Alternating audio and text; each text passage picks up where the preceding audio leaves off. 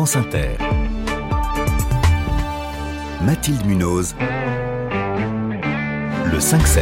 Il est 6h20. Bordeaux rime avec robot cette semaine. Il y en a 3000 dans la capitale girondine. La ville accueille la RoboCup, 26e édition. C'est le plus grand événement mondial dédié à la robotique et à l'intelligence artificielle. Bonjour Olivier Lee.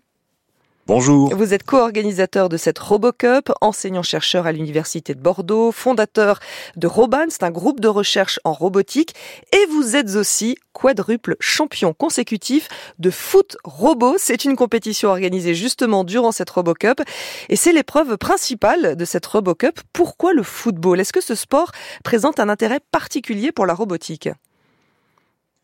Alors le sport, disons le football en particulier, euh, c'est pas complètement sûr.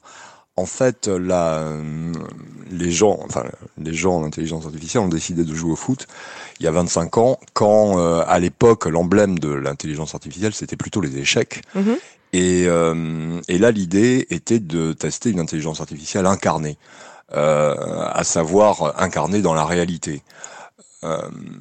Euh, dans ce dans dans cette idée-là, en fait, euh, le, paradigme de la robotique euh, autonome, savoir euh, perception, décision, action, est complet, c'est-à-dire qu'on a la perception et on a l'action, à la différence des échecs où on a on se on est complètement focalisé sur la décision. Là, les robots doivent percevoir, ils perçoivent avec avec leur caméra, ils, ils perçoivent la réalité comme ça. Euh, avec toutes ces imprécisions, avec euh, éventuellement euh, une vue partielle de la réalité. Quand on a un obstacle, on voit pas ce qu'il y a derrière. Mhm. Et ils doivent prendre leurs décisions en fonction de ça. Ils sont autonomes? Et par ailleurs, ils doivent. Il y a, y a l'action, l'action qui est tout aussi approximative en fait dans la réalité. C'est-à-dire que quand le robot doit se déplacer en un endroit donné, eh bien, c'est toujours un peu approximatif. Et ils sont autonomes ces robots ou pas? oh, Pardon, excusez-moi. Est-ce qu'ils sont autonomes ces robots? Alors ils sont complètement autonomes, c'est le principe de la mm. compétition. Hein, euh, dans toutes les ligues, que ce soit euh, pour aller euh, secourir des gens ou pour faire des tâches à la maison, les robots, on les, on les met au bord de l'arène et puis ils se débrouillent. Et là, on se transforme nous en spectateurs. Et à quoi ça ressemble un match de foot entre robots? Est-ce que, est-ce que ça se blesse un robot? Est-ce que ça peut même faire semblant de se blesser comme certains joueurs? Est-ce que, est-ce que ça triche? Est-ce qu'il y a besoin d'un arbitre?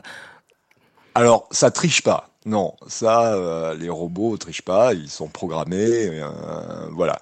Alors ça se blesse, oui, ça se blesse complètement. C'est des machines assez euh, sophistiquées avec plein de moteurs. Donc fragile.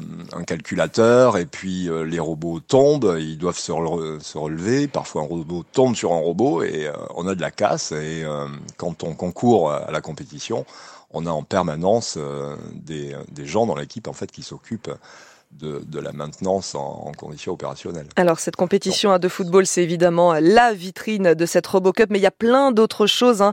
Euh, il y a évidemment euh, euh, des, des, des, chercheurs, des industriels qui sont présents euh, lors de, de, cet événement. Euh, vous le disiez, hein, ça fait 25 ans, grosso modo, que, que, le monde a découvert les robots avec la victoire de Deep Blue sur le champion du monde d'échecs de l'époque, c'était Gary Kasparov. Depuis, évidemment, les progrès ont été fulgurants. Aujourd'hui, dans quel secteur on utilise le plus les robots? Alors, on utilise euh, les robots toujours dans le secteur industriel. Hein, mmh. euh, et je pense à la fabrication des voitures. Bon, mais ça, ça c'est le cas depuis 20 ans, même depuis 25 ans.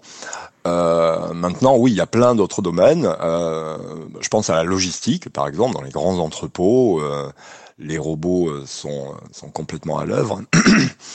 Et puis, il y a des domaines aussi où la robotique, et en particulier la robotique autonome, euh, se, développe. beaucoup, par exemple l'agriculture, mm où euh, les robots. Ça d'ailleurs c'est ce que vous euh, faites dans votre laboratoire, je crois, hein développer la robotique, la robotique agricole. On fait ça aussi, on fait ça aussi avec même en collaboration avec d'autres équipes en Nouvelle-Aquitaine. Hein. Et par exemple, vous avez un exemple concret à nous donner? Qu'est-ce que ça apporte un robot à un agriculteur? Euh, oui, par exemple, dans le bio, dans le bio, quand il s'agit de désherber mhm. euh, et que on n'utilise pas d'entrant, eh bien, les robots, les robots viennent là et apportent une solution en repérant automatiquement les, les mauvaises herbes, en avançant, euh, bah, ils désherbent de façon mécanique et donc sans intrant. Mais pour vous, un robot, ça sert à quoi exactement? À faire ce que l'homme ne veut pas faire, ne sait pas faire? Alors oui, en tout cas, ça sert à faire les tâches pénibles, euh, répétitives, les tâches qui nécessitent malgré tout de la précision, là, le robot peut être intéressant. Et les robots, est-ce qu'ils apprennent eux-mêmes de leurs expériences passées? Alors, aujourd'hui, les robots utilisent de l'IA euh, dans, dans des mesures variées. Euh, et dans l'IA, bien sûr, il y, a, euh, il, y a, il y a ce paradigme du machine learning. Euh, alors il y a plusieurs cas. Hein. Les robots peuvent apprendre, euh, c'est-à-dire que la programmation des robots se fait par apprentissage avant leur utilisation. Ça, c'est le cas euh, le plus, euh, alors classique, on peut pas dire classique, ça, c'est quand même très récent. Euh, après, il peut y avoir des apprentissages pendant euh, pendant les opérations du robot, mais néanmoins, l'essentiel est fait avant. Et est-ce qu'il faut poser des limites? Je, je, vous interroge sur ce sujet parce que plusieurs centaines d'experts ont signé un appel à un moratoire dans la recherche sur les intelligences artificielles. Ils disent qu'il y a des risques majeurs pour l'humanité. Est-ce que vous vous interdisez des choses? Alors, euh, dans l'intelligence artificielle, c'est vaste. Hein. Euh, c'est vaste et ce, euh, ce qu'on observe depuis, depuis quelques mois ou un peu plus en tout cas, c'est une explosion d'intelligence artificielle, de l'IA générative. Euh, je pense à ChatGPT. Mhm. Euh, par exemple, ou euh, qui touche des domaines presque de la conscience, euh, voilà.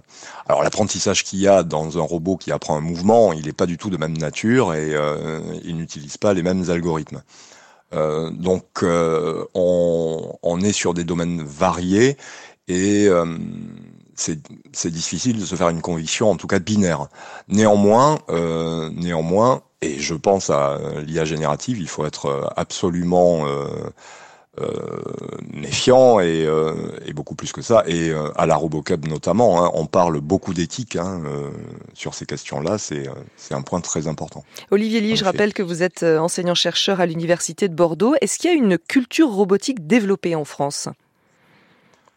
Une culture robotique, vous voulez dire Alors la culture robotique, elle est...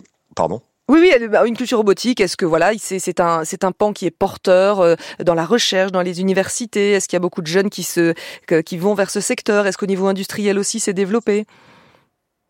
Alors c'est justement deux cas. Hein. Il y a les robots dans la culture et ceux-là ils existent depuis longtemps, depuis des dizaines d'années même. Hein. Dans Star Wars il y a des robots.